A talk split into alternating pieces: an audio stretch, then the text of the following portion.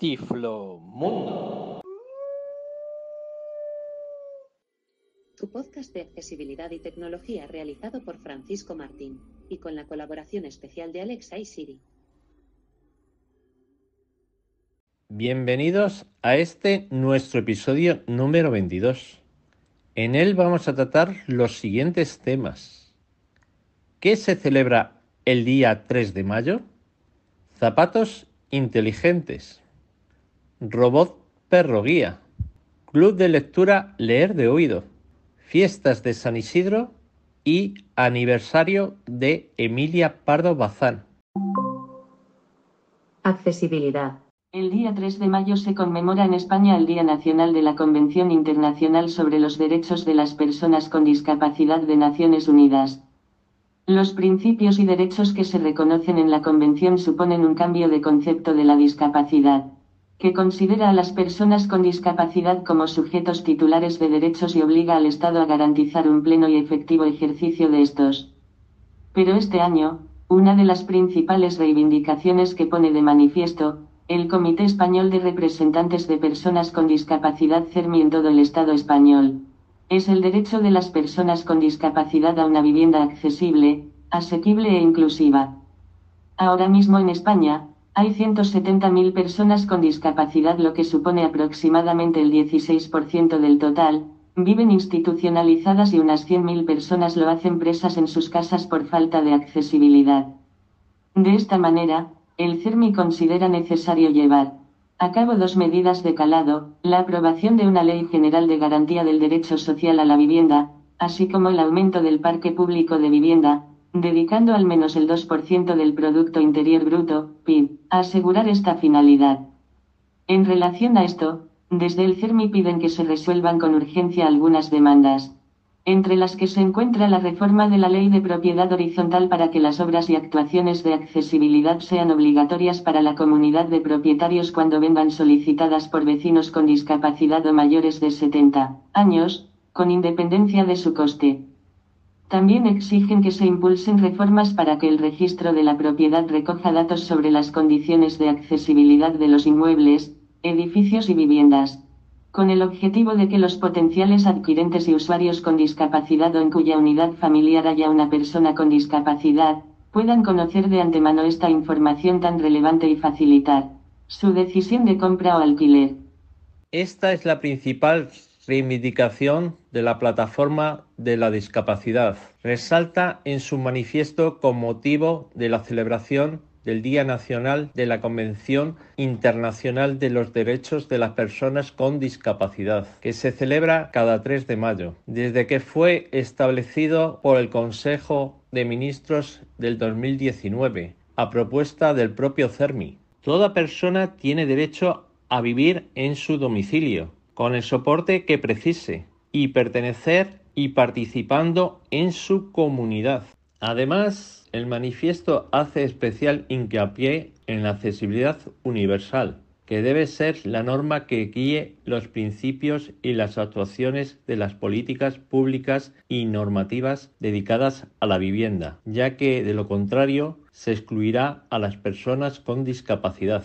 En este sentido, exige que se adapte el parque construido para garantizar que ninguna persona quede aislada en su hogar, recluida por la ausencia de las condiciones de accesibilidad universal. También se debe de seguir trabajando en la accesibilidad tanto de carácter físico en lo que se refiere a la eliminación de barreras y obstáculos como desde el punto de vista del acceso a la información y a la comunicación. Por lo tanto, la pandemia no puede ser una excusa para dejar de desarrollar estas políticas, dirigida a visibilizar y mejorar la vida de las personas con discapacidad, que son precisamente las que más riesgo tienen de sufrir las consecuencias de esta crisis. Tecnología. La empresa Tech Innovation junto a la Universidad de Tecnología de Graz en Austria han creado un zapato inteligente conocido como Innomake y que van a indicar a las personas ciegas o deficientes visuales por dónde tienen que ir para evitar los obstáculos. El sistema incluye sensores de distancia, sensores para detectar movimientos del pie, una unidad de vibración, un LED ultra brillante y una unidad de procesamiento. Igualmente es capaz de comunicarse con el teléfono móvil inteligente gracias a su conexión inalámbrica. Con todo este sistema, el dispositivo es capaz de determinar las zonas libres de obstáculos y de reconocer y distinguir los diferentes tipos de objetos que hay en el camino. Cuando hay un obstáculo delante, los zapatos emitirán distintas señales que indicarán a su portador si puede pasar por encima de él, por ejemplo un bordillo, si debería evitar pisar encima, un agujero, o si tiene que parar para no chocarse, un muro. Puede detectar los obstáculos desde 4 metros de distancia, advirtiendo al usuario mediante señales ápticas, pero también acústicas o visuales. Este dispositivo se puede adaptar a cualquier zapato. El sensor que se incrusta en la parte delantera del zapato cuenta con resistencia al agua y al polvo. La batería que lleva el zapato inteligente dura aproximadamente una semana y se puede recargar en tan solo tres horas con el cable micro USB que se proporciona de serie.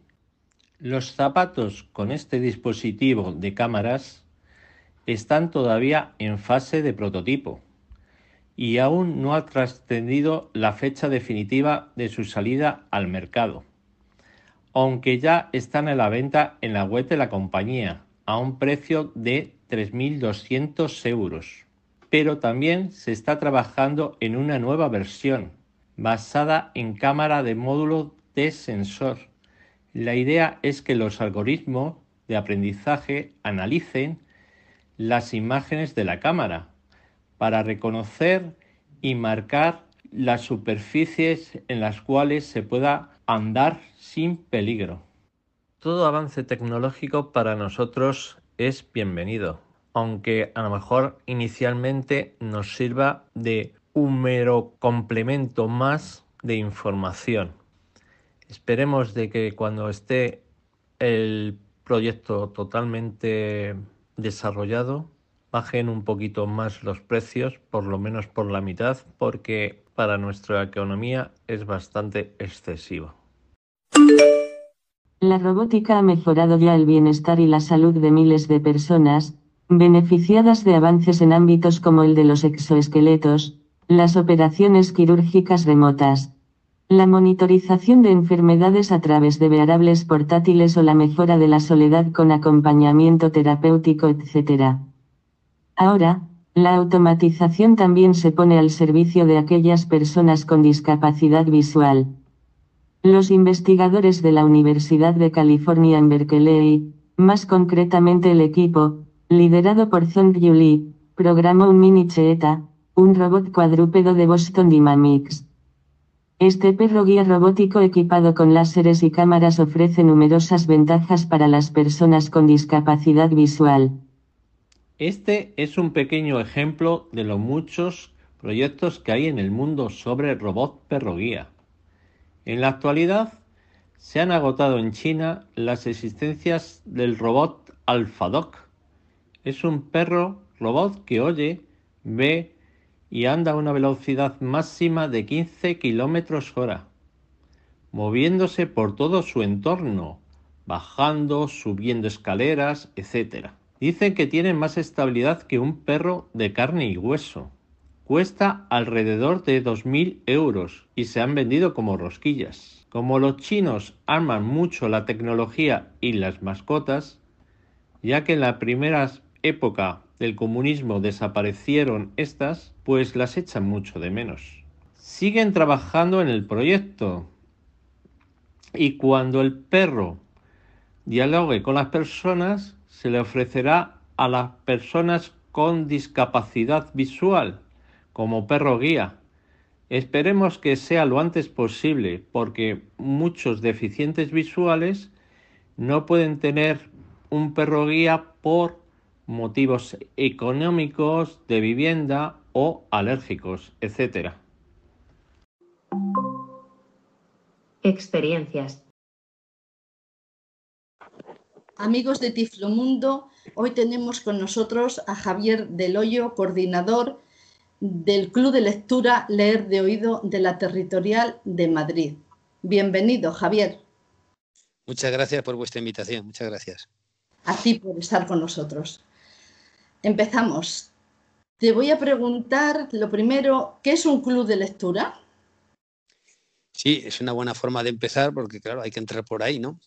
Eh, pues un club de lectura normalmente suele ser pues un grupo de personas que se reúne periódicamente, en nuestro caso mensualmente, ¿sabes? Para eh, tratar, debatir, eh, en fin, hablar sobre un libro, evidentemente que previamente se ha elegido y que los componentes del, club de lectura pues han leído, ¿no? El club de lectura, pues digamos, mm, como normas básicas tiene el que todos los componentes del club que quieran, evidentemente, pueden eh, eh, o que puedan intervenir cuando, cuando lo, necesiten. ¿no? Y luego también eh, hay otra, es una actitud de respeto a la que siempre se debe tener sobre la opinión de los demás, independientemente del sesgo social, político, económico, religioso que tengan. ¿no? Hay que ser siempre respetuoso, debatir con educación y de esa manera pues un club de lectura funciona pues perfectamente. ¿Cómo y por qué iniciaste esta andadura? Bueno, a decir verdad, no fui yo quien la inició. Esto fue una compañera y amiga llamada Mar Lázaro que tuvo la iniciativa. Inicialmente la propuso ante la unidad de, cultura y se lo denegaron. Luego se juntó con otra persona, con Rocío Santa Inés. Ambas volvieron a proponerlo y esta vez ya sí que se lo aprobaron. Entonces, desde ese momento, pues nació el, club de lectura. Así nació. Muy bien. Eh, ¿Qué dependencias orgánicas tiene? Bueno, eh, evidentemente eh, nosotros, afiliados de la ONCE, eh, dentro de la delegación territorial, pues dependemos de la unidad de atención al mayor, cultura y ocio, ¿no? Esa es un poco nuestra madre y la que, en fin, la que nos engloba y nos da un poco de, ayuda, cuando lo necesitamos, ¿no? Aunque la verdad es que tenemos bastante autonomía de actuación. ¿Por qué fases ha pasado? Sí, esto también es curioso, es historia ya, pero bueno, siempre conviene saberlo, ¿no? Pues eh, digamos, el club de lectura ha pasado por dos fases claramente diferenciadas, ¿no? Una desde el momento que nació, allá por el año 2009 hasta el 2014. En, ese tiempo, digamos, eh, quienes coordinaron, dirigieron el club fueron esas dos personas que he comentado antes, Mar Lázaro y Rocío Santa Inés. Y luego allí en el, en el 2014, bueno, pues, eh, en fin, hubo un punto de inflexión, estas personas dejaron eh, de, coordinar el club y otras dos personas entramos en él, en este caso eh, Teresa Sánchez Vales, eh, coordinadora, y yo también, que, estoy con ella apoyándola, Javier Del Hoyo, ¿no? Y desde entonces, desde el 2015 hasta ahora, pues, en fin, estamos rodando y de una manera, creo yo, pues aceptable, ¿no? ¿En qué, en qué consiste tu trabajo como coordinador? Bueno, el trabajo de coordinador, que ya he dicho que no es exclusivo mío, sino que somos dos personas las que quienes lo, realizamos, pues es eh, un, trabajo variado, ¿no? O sea, eh, primero eres el elemento de unión, el interface con nuestra unidad madre, que vuelvo a repetir es la, unidad de atención al mayor, cultura y ocio. Entonces, cualquier tipo de problemática, en fin, iniciativas, pues siempre somos nosotros los que lo canalizamos con cultura. Luego también tenemos que andar muy atentos a las altas y bajas en, el club, de, las personas que, se integran o que lo dejan. También lo gestionamos. Y gestionamos también lo que llamamos un grupo de correo en el cual están englobados todos los componentes del club y que también hay que dar de alta y de baja en función de, los movimientos de gente que haya. ¿no?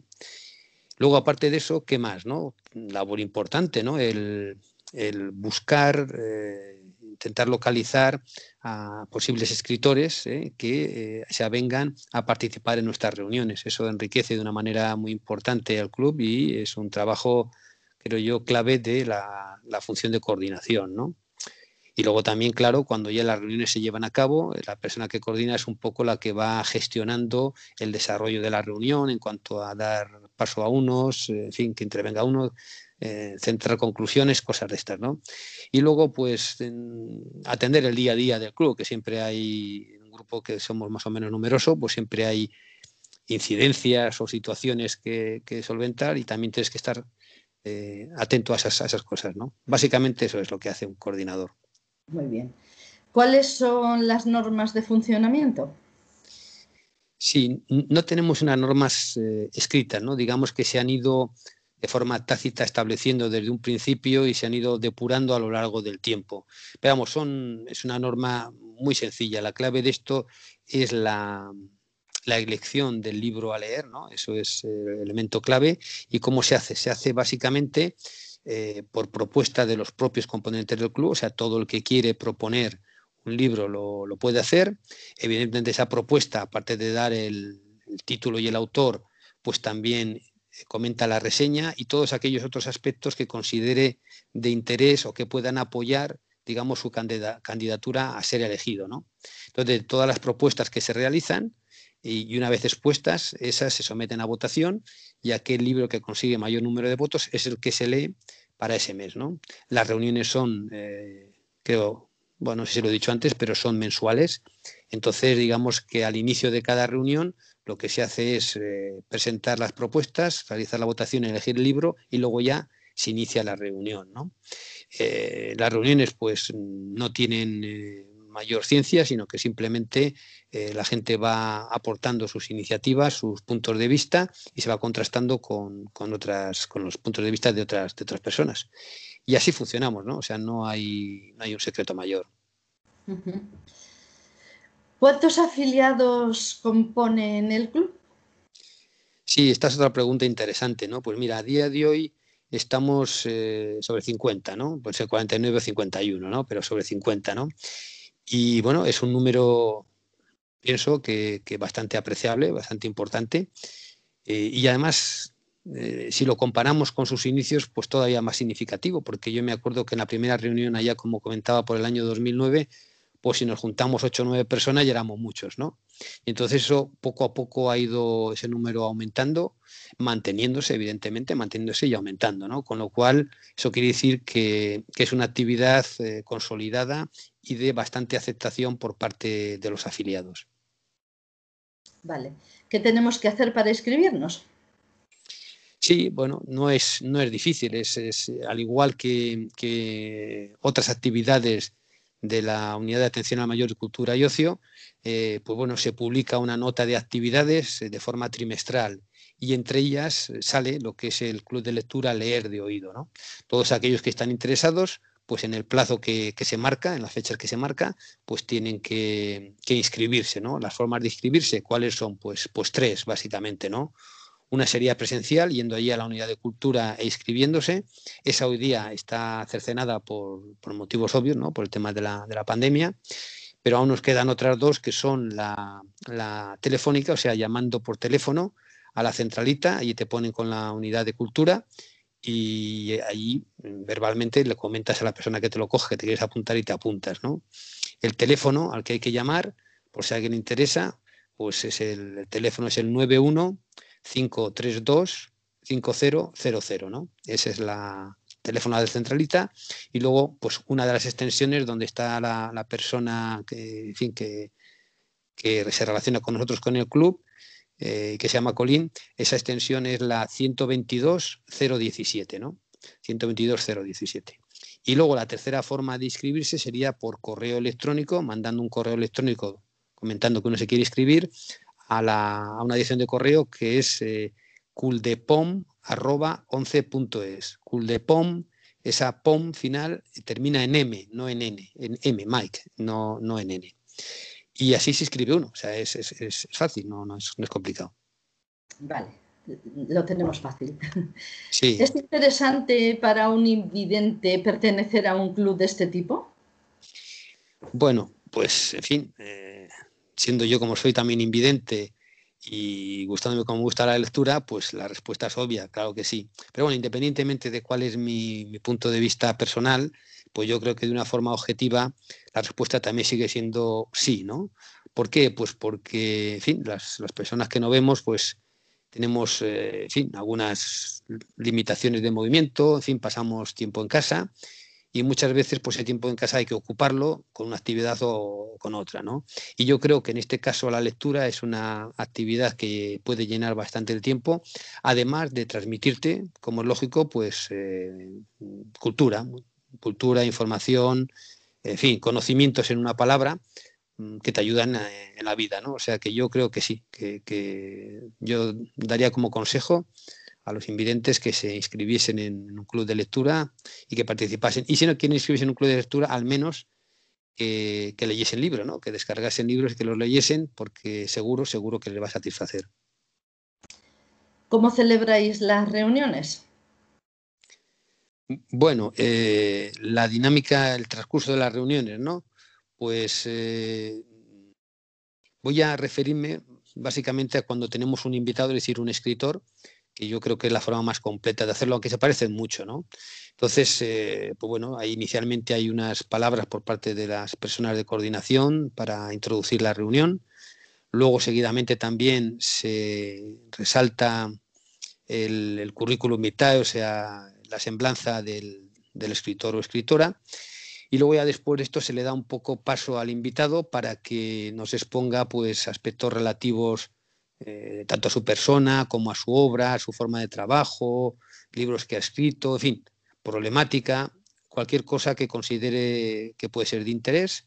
Y después de esa intervención de él, en tiempo variable, puede ser 10 minutos, un cuarto de hora, 20 minutos, o sea que no, no tiene un tiempo fijo, pues entonces ya empieza realmente el, el, debate propiamente dicho, ¿no? en el cual eh, la, coordinación va dando entrada a los diferentes miembros del club que le van haciendo preguntas al invitado o invitada, repito, y ellos van eh, respondiendo a las preguntas. Así se organiza una especie, una dinámica, un, vaivén ¿no? de, preguntas y respuestas hasta que llega un momento en el que ya pues esas preguntas están prácticamente agotadas y eh, en fin, se finaliza la reunión con, bueno, ya lo explicaré luego un poquito más tarde. Esa es la dinámica. Vale. Eh, ¿Qué personas invitadas asisten al club? Sí, bueno, eh, lo más importante, lógicamente, es conseguir que vengan escritores, ¿no? Eso le da un valor añadido muy importante a la reunión y, claro, evidentemente también una precisión mucho mayor a las preguntas o dudas que podamos tener, ¿no? Entonces, los escritores siguen, es, la parte clave, ¿no? Comentar que a lo largo de este tiempo eh, si las cuentas no me fallan, pues creo que hemos traído a unos 30 escritores, de los cuales, pues bueno, o sea, la, media anual puede ser entre 3 y 4, ¿no? 3 y 4 escritores al año, creo, creo que está bastante bien, ¿no? Pero bueno, no nos ceñimos exclusivamente a escritores, también hemos tenido como invitados pues a, traductores, traductores que han traducido libros, a, lectores del Servicio Bibliográfico de la ONCE, que también nos cuentan su punto de vista, a libreros, eh, a personas de, editoriales, eh, a, catedráticos en, de literatura, especialistas en lingüística, o sea que intentamos tocar un poco todos aquellos aspectos relacionados con la lectura, la literatura, para que nos vayan completando la información desde sus eh, diferentes aspectos. ¿Y cómo se consigue traer como invitados a los escritores de los libros que se leen? La pregunta al millón, ¿eh, Mari Carmen? Pues sí, sí, no es fácil, no es fácil, evidentemente no es fácil, porque normalmente suelen ser gente que está ocupada, tiene una actividad importante y bueno, no somos el único club de lectura de, de España, ¿no? Pero bueno, a pesar de ello, pues sí que hay diferentes, digamos, puntos eh, sensibles en los cuales se puede intentar contactar con ellos, ¿no? Por referenciar algunos, ¿no? Pues bueno, por ejemplo, cuando hay alguna presentación de algún libro, pues si asistes a la presentación y luego al acabar la presentación, en fin, eh, tienes un poco más de arrojo y te, acercas al escritor o escritora, le comentas la historia y le viene bien y consigues el contacto, pues sería una manera, ¿no? Igual que presentaciones del libro, pues también cuando hay escritores que dan eh, conferencias, ¿no? Pues igual, el mismo procedimiento, pero, pero después de una conferencia, ¿no? También hay gente que por un motivo u otro puede conocer a un escritor de forma personal. Ese también, pues si, da el dato, no lo proporciona, pues también sirve de, punto de enlace para enganchar al escritor, ¿no? Evidentemente las editoriales son otro punto importante, a veces no fácil, pero, pero sí, las editoriales lógicamente son las que más controlan el movimiento de escritores y las que más pueden, entre comillas, convencerles de que asistan a, a una de nuestras reuniones, ¿no? Y bueno, básicamente, pues también a través de Internet se pueden obtener puntos de contacto, en fin, eh, programas de radio, en fin, hay, hay, hay múltiples vías, ¿no? no se puede desaprovechar ninguna y así van saliendo poco a poco. Muy bien. ¿Qué experiencias se llevan los escritores tras la asistencia a una de estas reuniones? Bueno, pues tengo que decir que por el momento todos los que han estado, bueno, así lo dicen y yo creo que dicen verdad, ¿no? Se lleva una experiencia muy, muy grata, ¿no? Muy grata. Eh, ¿Por qué? Bueno, pues para empezar, se dan cuenta de que las personas eh, ciegas también leen, también leemos, ¿no?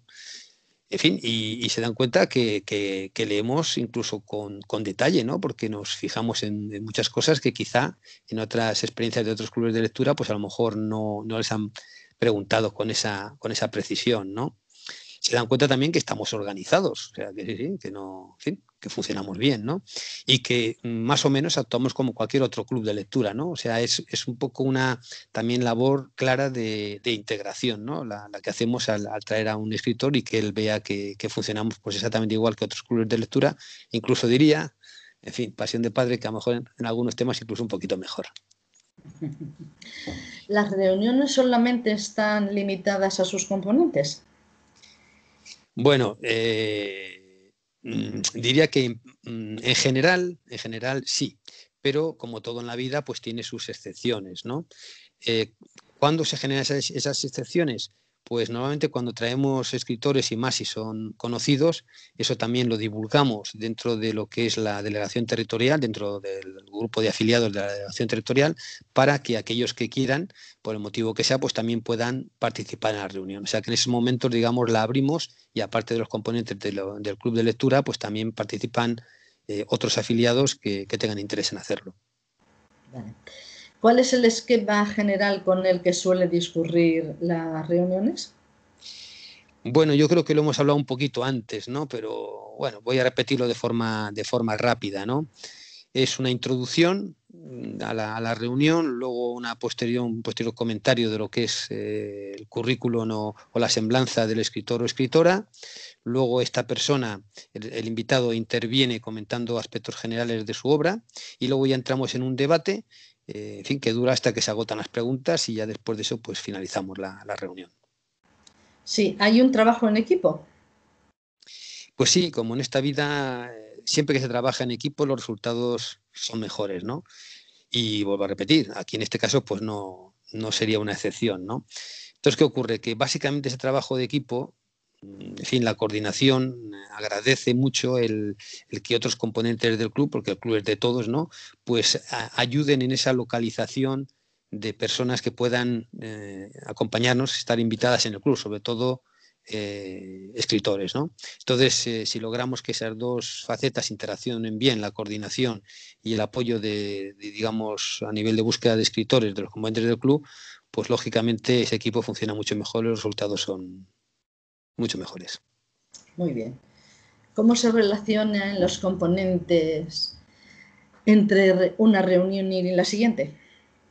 Sí, ese fue un punto que desde un principio pues tuvimos en mente, ¿no? Porque, claro, un mes, digamos, no mucho tiempo, pero es, es un tiempo. Entonces, si, si, la gente no está en contacto de alguna manera, pues se pierden muchos, muchos vínculos, ¿no? No, no se mantienen igual. ¿no? Entonces ahí ideamos la, la creación, en fin, las, las, nuevas tecnologías es lo que propician o lo que nos, nos proporcionan, el, eh, la creación de un grupo de correo, o sea, un grupo de correo es como un, un saco, una bolsa en la cual se meten los correos electrónicos de todos los componentes del club y ya cualquier cosa que uno escriba le llega a los demás y viceversa. ¿no? Entonces, de esta manera pues en ese grupo de correo eh, nos relacionamos todos durante el tiempo que, eh, que, hay entre una reunión y otra, ¿no? Y ahí, ¿qué, información circula? Bueno, pues toda la relativa a la obra que estamos leyendo, eh, a nivel del escritor, detalles de la obra, temas literarios también, y luego, evidentemente, también pues todo lo que es lo que yo llamo la vidilla, la logística del, del club de lectura, ¿no? A nivel de inquietudes, en fin, mejoras, sin cualquier cosa de esa. O sea, que es, un, un, como un, sí, un, cajón desastre en el cual pues todo lo relacionado con el, con el club tiene, tiene cabida. La verdad que nos da una utilidad bastante grande. Vale. Me han contado que existe una relación de personajes. ¿Me puedes decir en qué consiste? Bueno, pues no sé quién te lo habrá contado, pero te lo ha contado bien, porque es real, sí, sí, eso existe. Esa es una forma que tenemos, una expresión para, para en fin, referirnos a lo que te voy a decir ahora, ¿no? En fin, perdonad un poco que personalice, porque lo hago yo, con lo cual me lo sé muy bien, ¿no?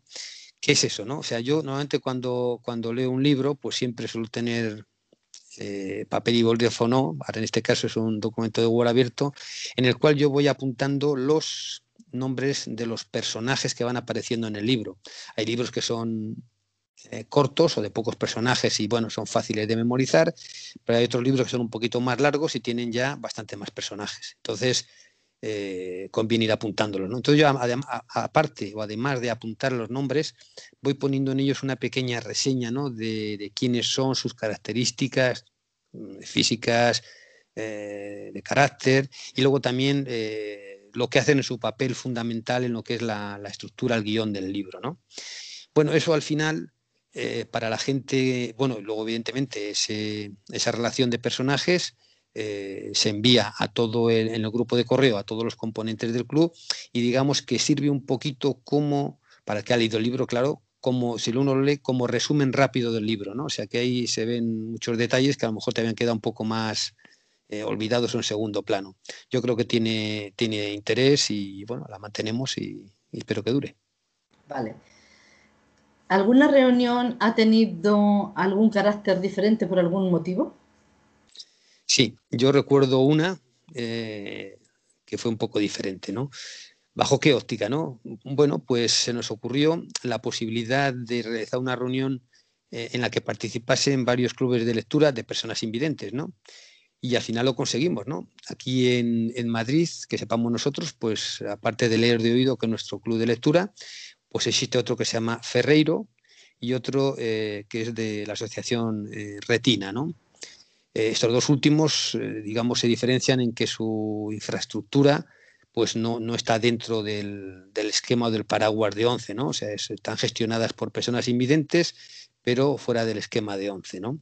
Entonces, eh, ahí nos coordinamos para mantener una reunión conjunta en la cual leímos un mismo libro, concretamente fue Pan de, limón con semillas de amapola y de Cristina Campos, y luego tuvimos una reunión conjunta en la cual pues lo, comentamos, ¿no? Esto fue en el año, en octubre del año 2017 y la verdad que fue una buena experiencia y bueno, pues no descartamos repetirla en un futuro. ¿Qué escritores más conocidos han pasado? Bueno, una prueba a la memoria. A ver si te digo algunos, ¿no? Yo creo que sí. Vamos a ver como elementos así. bueno, han pasado, eh, yo qué sé, escritores muy conocidos, ¿eh? Con, que han sido premios Planeta, premios Nadal, premios nacionales de literatura, o sea, que ha, pasado gente eh, muy significativa, ¿no? Y entre ellos, pues, vamos a ver, te comento, Ignacio Martínez de Pisón fue uno de ellos, José Sánchez Vales fue otro, Benjamín Prado, Carmen Amoraga, Ángeles Caso, Edurne Portela, en fin, esos son algunos de los que yo recuerdo así en plan rápido, pero te digo, podríamos llegar hasta, hasta 30 nombres. ¿eh? ¿Quién ha sido el último en asistir? Sí, eh, el último, en este caso, digamos, la última, ha sido Edurne Portela, ¿no? que estuvo eh, con nosotros pues hace aproximadamente un mes ahora. ¿no? Y, bueno, fue una experiencia también bonita, interesante, ¿no? Y, y bueno, pues pues es lo que te puedo decir. Hoy, ahora pues, tenemos una reunión, pues esta semana, una reunión y ahí ya va a venir el, escritor también del libro que hemos leído, que es el Marqués del Vino, y él se llama eh, Rafael de Simón. Muy bien. Y como último ya, ¿qué proyecto de futuro tenéis? Bueno, ilusiones no nos faltan, eso está claro, ¿no? Y personalmente dentro de la coordinación, pues eh, una idea que nos gustaría plasmar, bueno, sin, sin, fecha fija, pero, pero sí interesante, sería, como he dicho antes, hacer una reunión conjunta de diferentes clubes de lectura, pero en este caso, no ya de Madrid, sino eh, de España. O sea que, como todos sabemos, la ONCE tiene oficinas, delegaciones en, en bastantes sitios, en muchas, muchas provincias o capitales de provincias ¿no?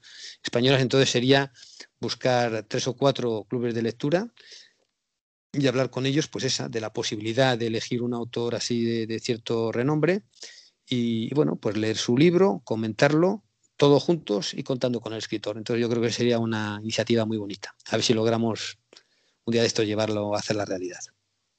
Pues esperemos que así sea. Ha sido un placer, Javier, tenerte aquí en este momento con nosotros. El placer ha sido mío, ha sido, ¿eh, Mari Carmen? O sea que muchas gracias. A ti también.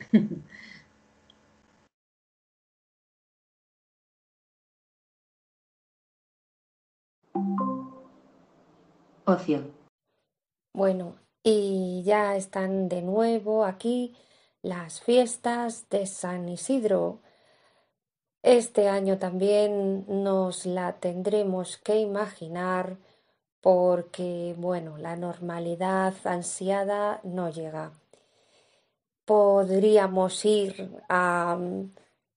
de mañanita a la ermita del santo y beneficiarnos con el agua que se dice que, que bueno, que fue un uno de los múltiples milagros que hizo el santo hizo eh, manar ese líquido elemento, eh, dio un golpe con, un eh, instrumento de, labranza y bueno, de allí brotó ese agua que parece ser que tiene efectos curativos que ahora con por efecto del COVID no, no se puede no se puede coger ese agua.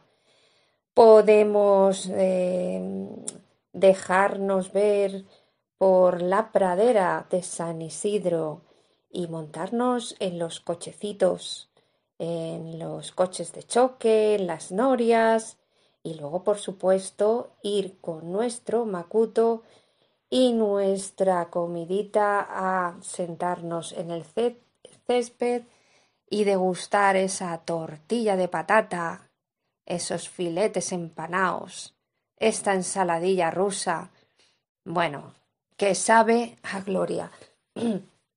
y por supuesto, eh, el postre, el postre, y que mejor que unas deliciosas rosquillas, listas o tontas, o las dos, que para gustos no hay nada escrito.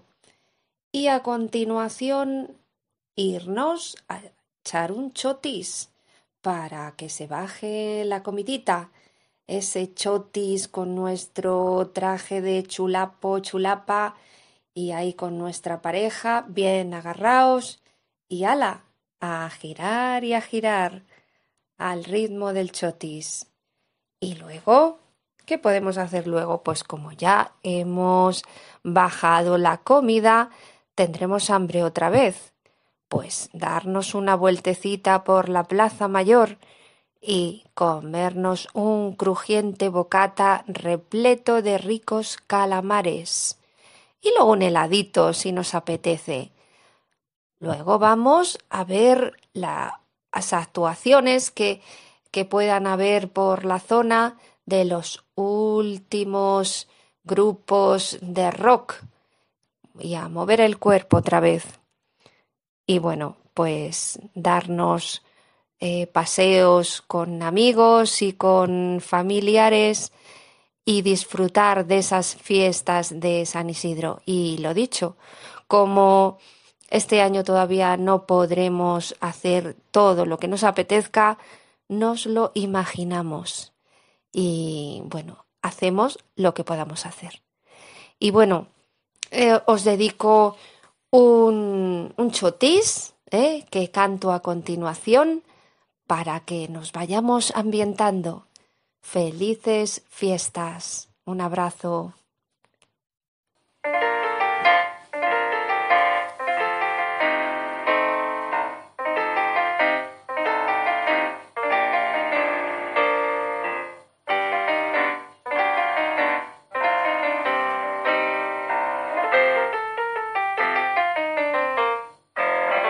y adornarte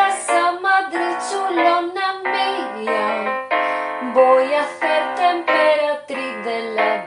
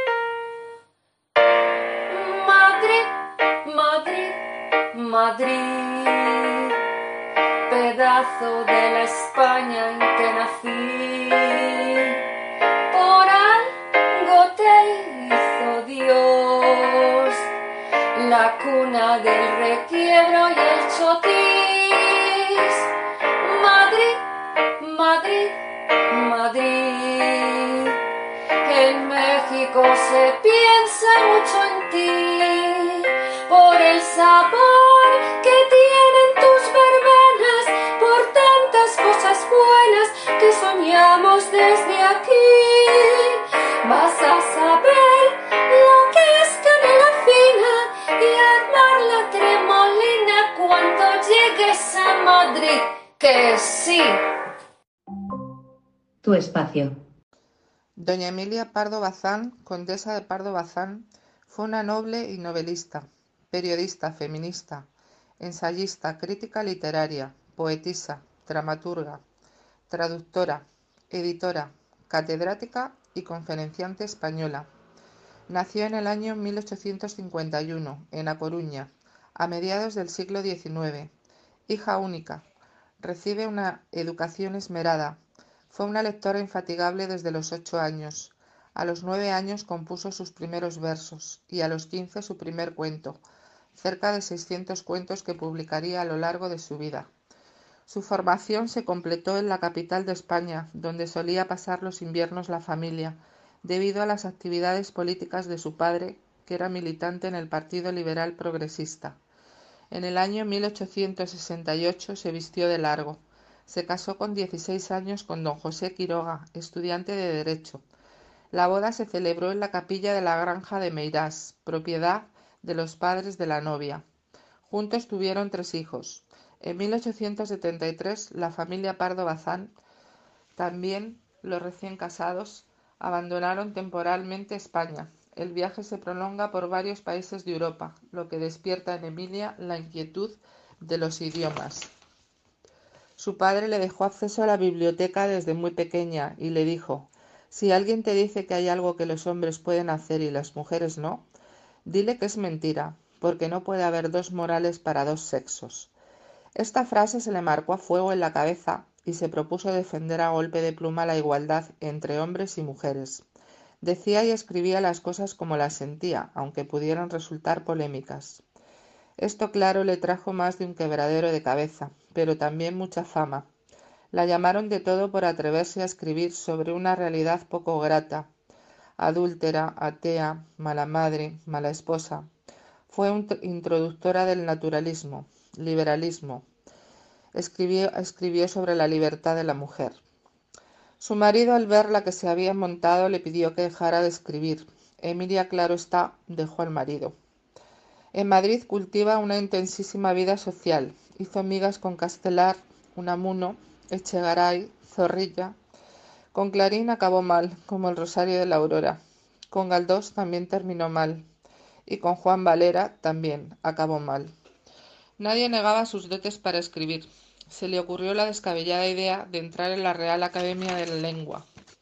Los académicos se echaron las manos a la cabeza y la pusieron a caer de un burro.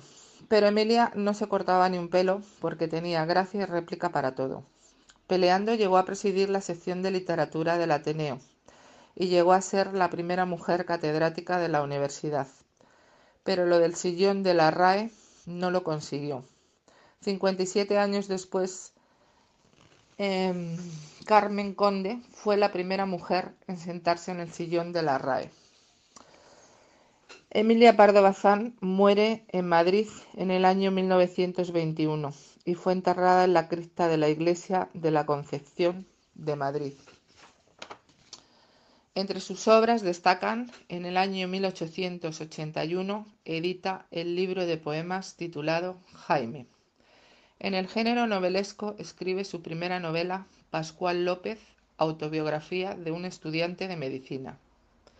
También en el año 1881 publicaría Un viaje de novios y terminaría su obra San Francisco de Asís.